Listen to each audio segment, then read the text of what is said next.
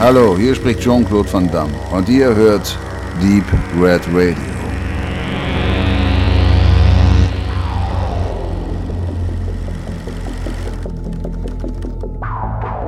Herzlich willkommen zum Deep Red Radio Talk. An den Mikros begrüßen euch der Lunen, Benedikt, David, Udo und ich, der Tobe. Wir haben uns heute versammelt, um euch in unserer Schocktoberwoche ein paar Home Entertainment Tipps fürs Halloween-Wochenende, aber auch darüber hinaus schmackhaft zu machen. Dabei steht unsere Plauderrunde ganz im Zeichen der 70er Jahre, also der experimentellen Phase des Kinos, in der solche Werke wie Stanley Kubricks Clockwork Orange, Argento Suspiria oder Nicholas Rocks Don't Look Now herauskamen. Und da wir für diese Eventwoche einiges hinter den Kulissen vorzubereiten hatten, baten wir euch um eure Hilfe. Sprich, ihr solltet euch aus einer Liste von 50 Titeln eure Top 15 der 70er Jahre heraussuchen. Und damit es nicht völlig aus dem Ruder läuft, haben wir uns wiederum für die 15 Titel mit den meisten Stimmen entschieden. Des Weiteren möchte ich noch erwähnen, dass wir uns aufgrund der Vielzahl an populären oder auch umstrittenen Werken des äh, und des möglichen Redebedarfs dazu entschlossen haben, diese Titel vom letzten bis zum ersten Platz im Fünferrhythmus zu besprechen, zu zerreißen oder in den höchsten Tönen zu loben, je nachdem, wie wir uns gerade fühlen. Sprich, euch erwartet nebst diesem Podcast auch noch zwei weitere Teile. Gut, und damit schließe ich jetzt erstmal die Einleitung ab und gebe die ersten fünf Titel in die Runde. Auf dem letzten Platz steht mit Nummer 15 Das Geheimnis der schwarzen Handschuhe von Dario Argento inszeniert. Max, kannst du uns da etwas allen? Ja, also ich fand es erstmal spannend, dass aus den 50 Titeln, die ja du so über den Daumen zusammengestellt hattest, der einzige Regisseur, der doppelt vorhanden war, dann Argento rausgekommen ist. Das hätten ja doch in eine ganz andere Richtung auch gehen können. Und äh, ist vielleicht aber ganz, ganz gut, dass wir einerseits seinen erfolgreichsten Film haben, welchen, das verrate ich jetzt noch nicht, der kommt später, und einerseits, andererseits seinen ersten. Das ist nämlich der, genau das Geheimnis der schwarzen Handschuhe von 1970. Äh, von den Rollen her, für mir die bekanntesten Namen, wahrscheinlich auch von weitestgehend für die Italo-Fans Tony Musante, auch eher so ein alter Italo-Western-Recke und Udo kann da vielleicht noch später was da näher sagen und für uns Deutsche Mario Ardorf dann auf jeden Fall noch. Ja, das Geheimnis der schwarzen Handschuhe fällt in eine Phase, äh, wie ja eigentlich auch der Titel schon sagt, als stilprägender Film für ein ganzes Genre irgendwo mit, nämlich auch als stilprägendes Mittel den schwarzen Handschuh ins Spiel bringend. Und es geht natürlich aber auch äh, um ein Tier, denn der Originaltitel ist, oder was heißt der Originaltitel? Der englische Titel ist The Bird with the Crystal Plumage. Udo sagt dann was zum richtigen Original, Originaltitel. Muss ich mir auch äh, anlesen. ist auch der erste Teil der Tiertrilogie. Das, die zweiten sind dann halt noch die neunschwänzige Katze und vier Fliegen auf grauen Samt. Auch alle fast in einem Jahresrhythmus entstanden. Dario Argento hat ja quasi so ein Faible gehabt für thematische Trilogien. Da kam ja dann später noch ein bisschen mehr. Ähm, inhaltlich, wie ist der zu verorten. Ähm, was macht den Film aus? Ja, also auf den Inhalt äh, wollen wir jetzt nicht großartig eingehen, sondern ähm, es war eher, dass ich habe den jetzt nochmal äh, auf die Schnelle geschaut. Der war überraschend gut. Es wird ja immer behauptet, äh, oder es wurde eine Zeit lang wurde der Film, glaube ich, in die Edgar Wallace-Richtung mit reingeschoben. Zu Unrecht, wie ich finde, weil der Film äh, im Gegensatz zu den äh, letzten Edgar Wallace-Streifen, die rauskamen, also vermeintlichen Edgar Wallace-Streifen, überhaupt gar nicht reinpassen würde, weil der einfach qualitativ zu gut ist, muss ich einfach mal so sagen. Es ist halt äh, eigentlich ein typischer Dario Argento-Stoff. Es gibt einen vermeintlichen Täter, der sich, wo dann letztendlich am Ende rauskommt, äh, er wird dann letztendlich eher der Held. Äh, er wurde quasi zu Unrecht verdächtigt und hilft dann quasi der Polizei mit oder auf eigener Faust äh, den Fall zu lösen, den Täter zu stellen. Äh, ein, äh, quasi eine Prämisse, die Dario Argento sehr, sehr oft anwendet. Und ähm, man merkt dann halt zum Beispiel, wie wir vor uns eben gerade in kleiner Runde rausgefunden haben, dass zum Beispiel die Eröffnungssequenz von äh, Das Geheimnis der schwarzen Handschuhe äh, fast identisch ist mit einer Szene aus Profondo Rosso. Und ähm, da kann man natürlich schon sagen, so schon in so früher Zeit äh, sich selbst zu kopieren, ob das gut ist, wenn man die beiden Filme hintereinander guckt, wage ich jetzt zu bezweifeln, aber aber wie gesagt, ähm, Film war, war gute Unterhaltung, äh, hätte ich nicht gedacht äh, für die Zeit. Und das Einzige, was mich halt ein kleines bisschen gestört hat, war halt wirklich die Länge. Der war eindeutig, ganz blöd gesagt, zwei Morde zu lang. Naja, da würdest du vielleicht dann doch den Edgar Wallace-Film bevorzugen, denn äh, dieser Film ist ja nicht der einzige, auch von Massimo, Massimo Dallamano gibt's ja auch so einen italienischen Film, der auch verwurstet als Edgar Wallace-Film rauskam. Das lag einfach daran, weil das ja alles italienisch-deutsche Co-Produktionen waren, mit dem einmal mit Joachim Fuchsberger, hier mit Mario Adorf, die dann in einer sehr stark geschnittenen Fassung als Edgar Wallace Filme auch anders synchronisiert rauskamen. Also dass äh, die Qualität, die der Original Argento Film hat, die hatten die Edgar Wallace Filme gar nicht. Also in der deutsch synchronisierten Fassung und eben geschnitten, teilweise sogar umgestellt, deutlich kürzer. Also wir reden hier über mindestens 20, 25 Minuten. Ich weiß jetzt nicht genau. Äh, das äh, kann man gar nicht miteinander vergleichen. Das sind wie zwei verschiedene Filme. Also deshalb ist übrigens auch Argentos Film bei uns, das ist ja jetzt inzwischen eine jüngere Angelegenheit, lange Zeit gar nicht so als der Giallo Beginn und das ist ja, der ist ja rausgekommen zum, sagen wir mal, Beginn der Hochphase, nenne ich das jetzt mal. Er selber, äh, Argento bezieht sich ja selber auf Mario Bava. Das, äh, äh, ich weiß nicht, ob er den Film gewidmet hat, aber er wird auf jeden Fall dort auch zitiert. Aber Barbas Filme, also das äh, Mädchen, das ähm, so viel wusste und auch äh, äh, sein Nachfolgefilm, die sind ja sechs, sieben Jahre vorher schon entstanden. Das hat ja schon verhältnismäßig lange gedauert, bis dann wirklich diese Hochphase ab 1970 etwa losging. Und in diese Phase greift auch der Giallo, also auch der, der Argento-Film mal richtig ein. Aber wie gesagt, nur in der Originalfassung. Und wer jetzt noch sich etwas tiefer einlesen will in das Geheimnis der schwarzen Handschuhe oder Argento allgemein, kann das natürlich in der Anatomie der Angst tun. Herausgeber Michael Flintrop, Markus Stiegelegger, ihr habt sicher schon mal davon gehört. Da werden ja alle Filme einzeln noch vielleicht etwas detaillierter besprochen und dann gibt's noch eine Menge übergreifende Aufsätze zu Themen, die halt für Argentos Övre interessant sind. Und damit gehen wir jetzt weiter. Zur Nummer 14, wenn die Gondeln Trauer tragen. Tja, den eröffne ich, weil dann gleich mal drei Leute hier sich draufstürzen. Ja, also auch hier der Originaltitel wichtig, Don't Look Back. Einfach mal, nein, Don't Look Now, Entschuldigung, ich verwechsel das immer. Ähm, ist aber äh, in, in vielerlei Hinsicht ein sehr interessanter Film, ähm, denn ähm, er ist, äh, natürlich spielt er, wie der, deutsche Titel schon anspielt, natürlich in Venedig. Das ist ganz interessant und ich finde auch, dass er von den vielen Filmen, die in Venedig spielen, eigentlich am wenigsten der Sightseeing-Film ist. Er zeigt halt viel er zeigt Venedig, wie es halt vielleicht für den Einheimischen eher ist. Also wenig, wenig Markusplatz und wenig Kir Ein runtergekommenes Drecksloch. Ja, So schön in der Richtung. Rasterfeld, ja. Äh, Das finde ich sehr interessant. Und äh, auch äh, stimmungstechnisch gesehen ist er vielleicht sogar auch ein bisschen Trittbrettfahrer. Ich finde, die ganze Zeit beim Film habe ich immer an Roman Polanski denken müssen, irgendwie von der ganzen Stimmung her und von gewissen Ideen. Man sieht aber auch technisch, dass er ähm, sehr viel Kamera gemacht hat. Er ist Kameramann, Kameratechniker. Auch bei großen Lehrmeistern konnte er ähm, quasi sich Wissen aneignen. Und die Kamera finde ich auch sehr furios. Er macht auch viel Zeitlupe, Action-Szenen, obwohl es gar keine Action gibt in dem Film, eigentlich durch Zeitlupen. Und er hat eigentlich nicht nur auch vielleicht ein bisschen mal geklaut, sondern er, es wurde vielleicht auch geklaut, denn zum Beispiel der rote Mantel von der Tochter, die ja äh, eines Unglücks quasi ähm, äh, der, der ein Unglück widerfährt, der ist auch immer sehr prägend, taucht immer wieder im Film auf, was dann später auch bei, vielleicht nicht gewollt, aber auch äh, Stil anders, aber bei Schindlers Liste bei Steven Spielberg auffiel. Und das sind so viele kleine Sachen, die einem auffallen bei dem Film. Und über das hinaus ist er einfach unfassbar spannend, finde ich. Ja.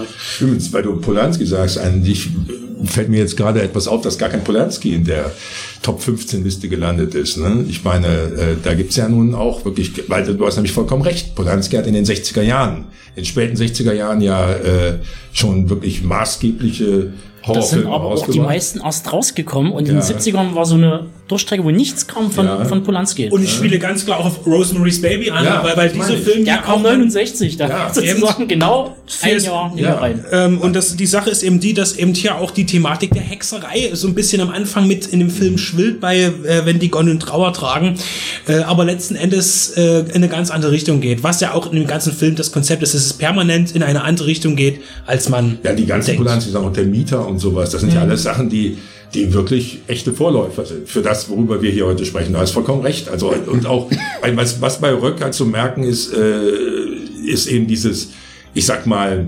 psychedelische. Ne? Das ist ja diese, das ist ja das, was ich an dem Film, der, der Film ist ja jetzt kein typischer Horrorfilm für den, ich sag mal, ich sag mal, den Alltagsgebrauch so ungefähr. Ne? Der, Es gibt ja auch- ist ja in der letzten halben Stunde ist er ja quasi gar nicht mehr fassbar in dem Sinne, sondern geht ja vollkommen in eine äh, Visualität hinein, die ja nicht mehr ist, ist ja nicht mehr nichts mehr real in dem Sinne. Du weißt das, ja gar nicht mehr, wo du bist. Das ändert sich aber auch immer. Du hast dann einmal Mhm. diese Szene, wo er äh, auf der Suche nach seiner Frau ist und diese, diese klassische Musik eingespielt wird, ganz hektisch. Und dann gibt es wieder diese Sexszene zwischen äh, Donald Sutherland und äh, Julie Christie, die eigentlich fast, also ohne Geräusche, sondern nur mit Musik ist. Also auch ganz anders gestaltet ist, trotz der Musik. Äh, und natürlich dann am Ende, wo es eigentlich mehr so diese Spannungssequenzen sind, wo es eigentlich nur danach geht, was, was jetzt, äh, eine, einmal um die Ecke und wieder irgendwas anderes. Mich erinnert der, der Rockfilm immer, ich bringe den immer zusammen, vielleicht liegt da jetzt falsch, jetzt komme ich leider nicht auf den richtigen Namen, vielleicht fällt jetzt ein, ich glaube von Brian De Palma, mit dieser schwarzen Frau, oder wie heißt, wie heißt der, ist der von Brian De Palma? Jetzt, Ich- jetzt gehen wir mal lieber, jetzt bin ich jetzt nicht so auf dem Auto. Sch sch schlecht angedeutet und Ja, ja, schlecht genau. ausgegangen. Ja, ja, ich guck gleich nochmal nach. Cut. Nee, der kam auch damals äh, spannenderweise mit The Wicker Man als Double Feature in die englischen Kinos. Klingt fast ein bisschen, als hätten sie ihn ein wenig verheizt in solchen Ramsch-Veranstaltungen, obwohl er ja mittlerweile in allen, nicht nur in unserer Liste, sondern in allen großen Listen und nicht nur in den britischen, äh, die ganz vorderen Plätze ähm, belegt. Du hast die Sexszene angesprochen, das war ganz spannend. Der Film ist ja ganz viel in seinen Dialogen und alles sehr improvisiert. Da hat er sich ja sowieso nicht so sehr um die stringente Story gekümmert, sondern eher um seine Bilder. Und er hat dann die Christie und den Sutherland machen lassen. Außer bei der Sexszene, das war nämlich die erste Szene vom Drehtag. Äh, die beiden müssen wohl tierisch aufgeregt äh, gewesen sein und dann ging es erstmal einen ganzen Stu- Tag lang wild.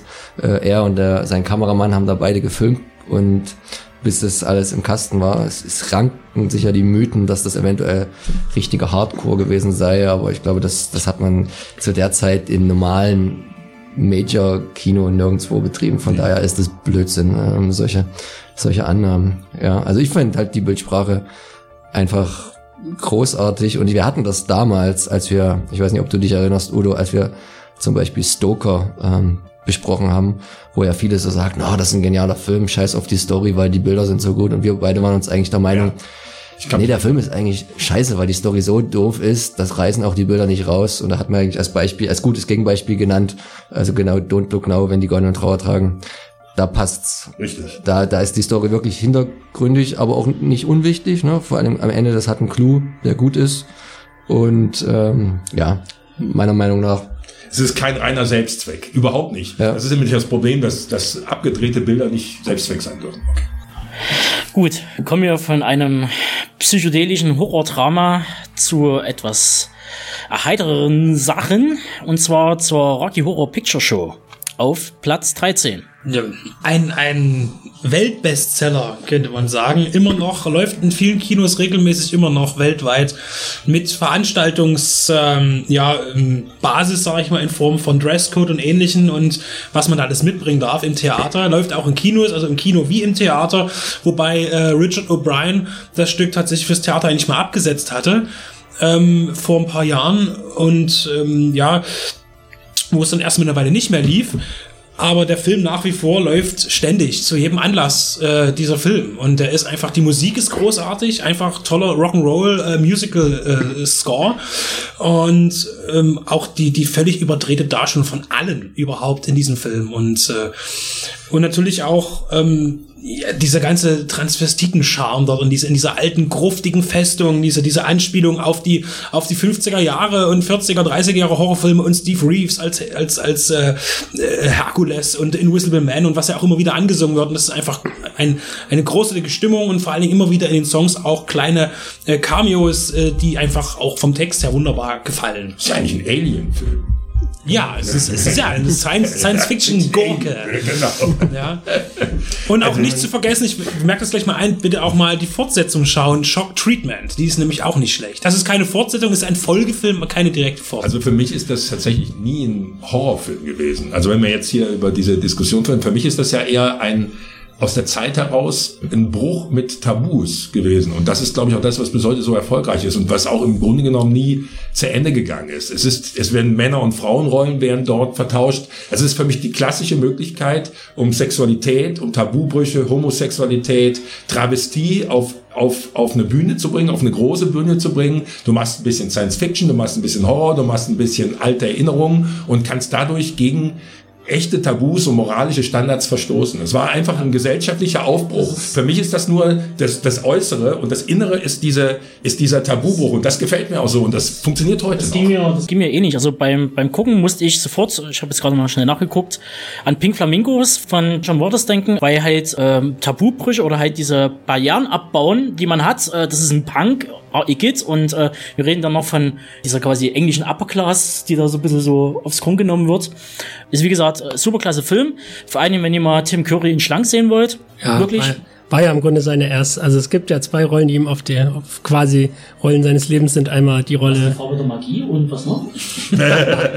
ich rede jetzt von Rollen, also sprich äh, Pennywise natürlich aus S und hier eben die Rolle. Genau. Also da, Er wollte ja ursprünglich im, im deutschen Akzent den Frankfurter reden lassen, ähm, hat dann aber sich umentschieden. Könntet ihr euch eigentlich gut auch Mick Jagger in der Rolle vorstellen? Weil der war wohl dafür auch im Gespräch. Also mit der gewesen. Visage schon. Also der hat ja auch so eine unglaublich ja. große Klappe. Aber also, er ist mir immer zu bekannt. Ich glaube, Tim Curry hat, äh, Mick Jagger ist zu sehr Mick Jagger, zu sehr Rolling Stones. Das hätte mal mit dem Film geschadet. Ich bin froh, dass er es nicht gemacht hat. Tim Curry ist einfach eine Figur, die man vor allem mit diesem Film verbindet. Ich weiß, dass er auch ein Rocker ist, ich weiß, aber er war nicht so bekannt und er ist auch heute, ist, ist, ist eher, wird Tim Curry eher mit Rocky Horror Picture Show verbunden. Guck mal, Mick Jagger in den 70er Jahren, das war ja, Rolling Stones war da ja schon aber das hätte sich Ultra-Fan. vielleicht auch mit Meatloaf geschnitten oder was weiß ich was. Ja, Meatloaf war ja auch noch nicht so bekannt zu dem Zeitpunkt. Auch Meatloaf ist ja erst in dieser als Sänger. Ja, der damals, aber das war ja auch äh, dieser Song, den er hat äh, in, in Mhm. dem Film, der ist ja auch auf dem überhaupt erfolgreichsten Album, was er jemals äh, hat. Ja. Mhm. Das war das erste, das war Bad Out of Hell. Das war ja ein, ein Millionenalbum äh, und das, ähm, da ist er ja auch wirklich erst groß geworden. ne? Ja, ja, viele. Also äh, gerade, ich habe zum Beispiel, als ich den Film erst später überhaupt begriffen, dass Susan Sarandon da die weibliche Hauptrolle spielt. Die habe ich ja immer erst von den späteren Filmen gekannt, bis ich begriffen habe, hey, Moment, die hat damals schon Rocker Horror Picture Show mitgespielt, da kann ich den Film schon ewig, aber mit Susan Sarandon habe ich den nicht zusammengebracht. Die Rocky Horror Picture Show ist irgendwie größer als die Leute, die da mitspielen. Und das ist auch irgendwo auch wieder etwas, was ich an dem Film schätze. Übrigens, zur Wiederholung, ich meinte vorhin den Film Obsession, Schwarzer Engel von Brian De Palma. Und das meine ich ernst. Er hat mich immer, die beiden Filme habe ich immer zusammengebracht. Den äh, Wenn die Gondeln Trauer tragen und den Schwarzer Engel. Das hatte für mich irgendwo so mit dieser Suche nach der Frau und mit diesem Verschwinden, da, da sah ich immer parallel. Jetzt nicht in der Optik, aber thematisch. Okay. Gut. Dann äh, schließen wir das jetzt soweit ab mit der Rocky Horror Picture Show. Guckt ihn euch an. Der ist äh, eigentlich ein Film für die ganze Familie. Und schaut ihn euch mit dem Regelwerk an. Schaut im Internet vorher, was Ja. an welcher Oder Stelle gemacht werden muss. Schaut, ob der in irgendeinem. Theater bei euch in der Nähe läuft. Äh, die Inszenierungen sind in der Regel eigentlich alle sehr, sehr gut.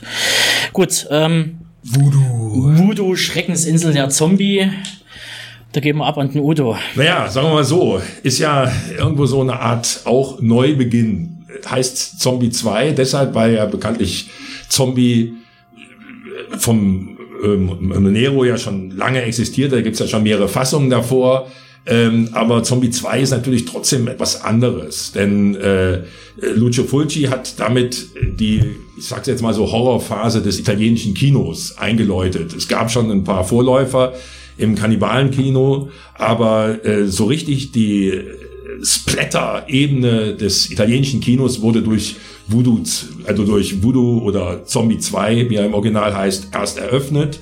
Und ja, der Film lebt ja schon von der ersten Sekunde an von der äh, Musik von Fabio Frizzi, ähm, äh, diese dann diese Szenerie da in New York und dann äh, gibt's ja diese berühmte Szene mit dem äh, unterirdischen Kampf mit dem Hai und dann äh, es ist ja auch so eine Mischung. Ich sag mal, was mir an dem Film sehr gut gefällt, ist, er geht auch noch mal zurück auf dieses I Walked with a Zombie von 1943 oder 44, also von diesem Ur-Zombie-Film, der ja diese diese alten, äh, diese langsamen Läufer, diese Untoten oder was ich äh, nicht Lebenden, die sozusagen aufgrund äh, afrikanischer äh, alter äh, Gesetze sozusagen auf der Erde wandeln. Das ist ja alles etwas, was in seinem Film schon vorkommt. Auch auf dieser Insel, das hat noch was mit alten Regeln zu tun. Dann gibt es diese modernen Zombies, die dann hinterher auch über die New Yorker Brücke laufen. Das ist so eine Kombination und das ist aus meiner Sicht eigenständig. Er hat zwar diese Vorbilder, aber das, was er dort gemacht hat, ist schon neu und war ja auch für ihn der Beginn. Danach kommt ja dann ein Zombie am Glockenseil und danach äh, jenseits, also jenseits oder Laldida, wie er im Original heißt. Das ist ja auch für ihn so der Beginn einer Trilogie gewesen oder mehrerer Filme. Und für mich ist dieser, dieser Zombie 2 auch, ich, ich, ich mag ihn einfach wegen dieser Atmosphäre. Äh, er, er vermischt ganz viel und ist dadurch auch mit diesem italienischen Splatter-Inhalt sehr eigenständige Arbeit. Das Einzige, was man bemängeln könnte, ich hatte mir die Fassung von CMV angeschaut und da hat man, es gibt da quasi eine geschnittene Szene drinne äh, und warum die rausgeschnitten hat, wahrscheinlich nur aus Längengründen und zwar, äh, wo äh, der Journalist seinen Auftrag bekommt von seinem Chef, äh, der gespielt wird von Lucio Fulci und dass man da eine völlige Banane-Synchron drüber gesetzt hat über diese quasi 90 Sekunden, die da fehlen als ob man Leute einfach von der Straße geholt hat, so hier sprich mal schnell ein. Es hat weder vorne noch hinten hingehauen, weil dann sofort dieser, dieser krasse Wechsel kommt mit dem originalen Material, was in den 70ern quasi wirklich von äh, hochprofessionellen Schauspielern eingesprochen wurde, wo man sofort merkt, so, ach, da ist Bass dahinter, da ist äh, äh, eine ne Wirkung dahinter. Also das ist, das hat ein bisschen geärgert, da hätte man lieber den ganzen Krempel rauslassen sollen und dann das lieber. Also gibt es so eine witzige Story. Ich habe den Film äh, zufälligerweise vor einem Jahr in Nürnberg äh, 35 Millimeter gesehen und da gibt's natürlich dieses Szene auch, die nicht synchronisiert wurde und die wurde damals live synchronisiert vor Publikum. Das heißt, drei, die, die den von der Bujo Omega, muss man sagen, das ist eine wunderbare äh, Gruppe, die in Gelsenkirchen sitzt und am Wochenende immer super Filme rausbringt. Das ist, ich habe es leider nie geschafft, da hinzukommen, weil Gelsenkirchen ja von hier ziemlich weit weg ist. Und die haben sich dahingestellt und haben gesagt, okay, wir machen jetzt die Live-Synchro. Und während genau diese Sekunden liefen, die du gerade gesagt hast, wo ja Fulci ja selber spielt, das ist ja der, selbst zu sehen, der spielt ja den Typen, ne? Fulci tritt ja oft in seinen Filmen auf, da synchronisierten die das live. Das war sehr witzig. Jetzt Dadurch habe ich mir diese Tonspur hast. Ich kenne ihn ansonsten nur in Original und da ist er natürlich auch original äh, besprochen. Genau.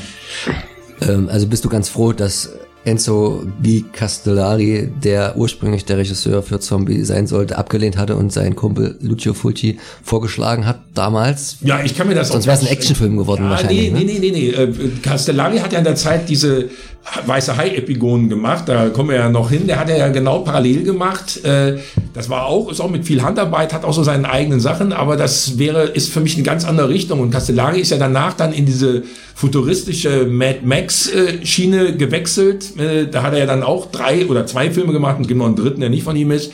Und das wäre sehr schade gewesen. Also ich sag mal so, da hätte dieses, dieses, also Fulci jetzt auf diese, ich sage jetzt mal, auf seine Zombie-Ebene, Untoten-Ebene oder Untoten-Trilogie und äh, Castellari, der jetzt noch so ein bisschen weißer Hai, da gibt's zwei, also einer mit, äh, also einmal, ein, einmal mit so einem Monster-Hai und einmal hier mit, mit unserem guten alten Django-Darsteller Franco Nero als knallharter Haijäger. Also diese zwei Filme, die hat er sozusagen parallel gemacht. Das fand ich, finde ich, sehr viel passender zu Castellari, der danach dann eben in diese Mad Max-Schiene auch wieder sehr eigenständig gegangen ist. Also es wäre schade drum gewesen, weil sie beide doch ganz italienisch eigene Beiträge zu etwas geleistet haben, was sonst zu sehr im Ungefähren verlaufen wäre.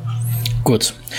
Und damit kommen wir zum Platz 11 und quasi den letzten Film für diesen Pod sind schon weit über der Zeit. Ähm, und zwar A Clockwork Orange. Wir haben schon vor uns kurz, äh, wie denn der Film in diese Liste gerutscht ist. Gut, im Nachhinein kann man natürlich sagen, wie ist denn, wenn die Gondeln Trauer tragen, in die Liste gerutscht. Weil letztendlich, ähm, ähm, ich brauche nicht immer den fantastischen Horror. Manchmal ist einfach der menschliche Horror doch wesentlich schlimmer und äh, gefährlicher. Und äh, Clockwork Orange ist da wirklich ein Paradebeispiel äh, von Stanley Kubrick inszeniert und ja, ist eigentlich schon fast eine, naja, ähm, fast schon ein Anti-Utopie, die da quasi äh, ze zelebriert wird. Und ich gebe jetzt einfach mal in den Raum. Was sagt ihr? Platz 11, Clockwork Orange? Ja, sehe ich auf alle Fälle ähnlich wie du. Also für mich ist The Clockwork Orange eigentlich schon immer ein wirklich großartiger Film gewesen, den ich in meiner ganz persönlichen der Top Ten, sage ich mal, immer ganz weit oben auch handle, weil du, wie du schon sagtest, es ist einfach eine so eine postapokalyptische Abhandlung. Es ist einfach eine, eine unheimliche Art auch von Sozialkritik, die halt ja gerade äh, Stanley Kubrick eigentlich an allem irgendwo bringt, ohne dass er irgendwo was bevorzugt. Äh, also quasi kritisiert ja auf der einen Seite eben die Gewalt unter der Jugend, auf der anderen Seite natürlich auch diese völlig fehllaufende äh, Motivation von den Oberen dagegen anzustemmen, weil es ja einfach am Ende nichts bringt und er ja am Ende dann trotzdem wieder an seine äh, Phase verfällt. Also ihr muss sagen, es ist wirklich auch von der Musik her, von, dem, von den Schauspielern auch her, also Malcolm McDowell, großartige Rolle, die Rolle seines Lebens, dann, die er danach ja nie wieder auch nur im Ansatz irgendwo bringen konnte, vielleicht noch bei Caligula, wenn man so möchte, von der, von der Qualität des Schauspiels her. Ja, er trauert ja auch hin, hinterher, dass Stanley Kubrick sich nie wieder bei ihm gemeldet hat, obwohl er da wahrscheinlich äh, gefühlt Obwohl drei Jahre neben den Telefons saß und ihr, die waren ja dicke Buddies, aber das ist ja, das ging ja jedem Schauspieler so. Äh, das ist außer Jack Nicholson, mit dem, mit dem hat er noch eine lange Freundschaft gehabt, äh, Kubrick, aber ansonsten, aber es hat er ja auch, du spielst ja auf die Dokumentation an, äh, Live in mhm. Pictures, wo das ja. äh, McDowell ganz klar sagt, die haben einmal Schach zusammengespielt und dachte er, die sind äh, Buddies fürs Leben, aber Kubrick war halt jemand, der hat sich schon sehr genau aus ausgesucht, mit wem er noch länger korrespondieren möchte und mit wem nicht. Und nochmal auf die Musik ansprechen, das ist auch ganz typisch für Kubrick wieder, gerade bei 2001 vielleicht am prägnantesten und natürlich auch bei Clockwork Orange, dass die, die, die klassische Musik eine sehr große Rolle spielt und gerade in, in, in, in sexuellen oder auch in Gewaltszenen ähm, sehr ästhetisch quasi die, die, diese, die ja. beiden verschiedenen Themen quasi an, an zutage bringt mit wunderbaren äh, inszenatorischen Mitteln. 74 Takes hat die finale Szene gebraucht, oder besser gesagt, hat er gebraucht, bis sie ihm gereicht hatte. Das kann ich mir schon vorstellen, dass auch viele Schauspieler nicht so gut am Ende mit ihm mehr dann befreundet waren. Ja, gut, aber ich, ich denke, da kann Sherry Duval noch was dazu erzählen, aber. aber ich denke mal halt schon, äh, ein Kubrick ist ein das, was sozusagen ein Kinski für die Schauspielerei ist, ein Kubrick für die Regie. Also denke ich so, also wenn ich da so an äh, Shining und äh, an die äh, Hauptdarstellerin denke, was sie da durchmachen musste und äh, sie. Ja, aber ich denke, dass, dass Kinski wenig, wesentlich weniger Manieren hatte. Würde ich jetzt einfach mal in den Raum stellen. Ja, aber er hat dafür dann wirklich das, das absolute Maximum aus einer Rolle geholt. Das darf man halt auch nicht vergessen. So. Ja, aber das sagt halt auch äh, Werner, Werner Herzog. Äh, auch wenn er sagt, dass Kinski äh, in Beiträgerarbeiten ein Arschloch war. Aber was dann letztendlich rausgeholt wurde, das war aber auch eines der groß, einer der größten Vorwürfe von King an äh, Kubrick, was Shining angeht. Und da gibt's ja viele, dass äh, was auch immer er da aus der Shelley Duval rausgeholt hat, äh, dass King sie sowas von als fehlbesetzt und wie auch die Rolle interpretiert wurde ansah.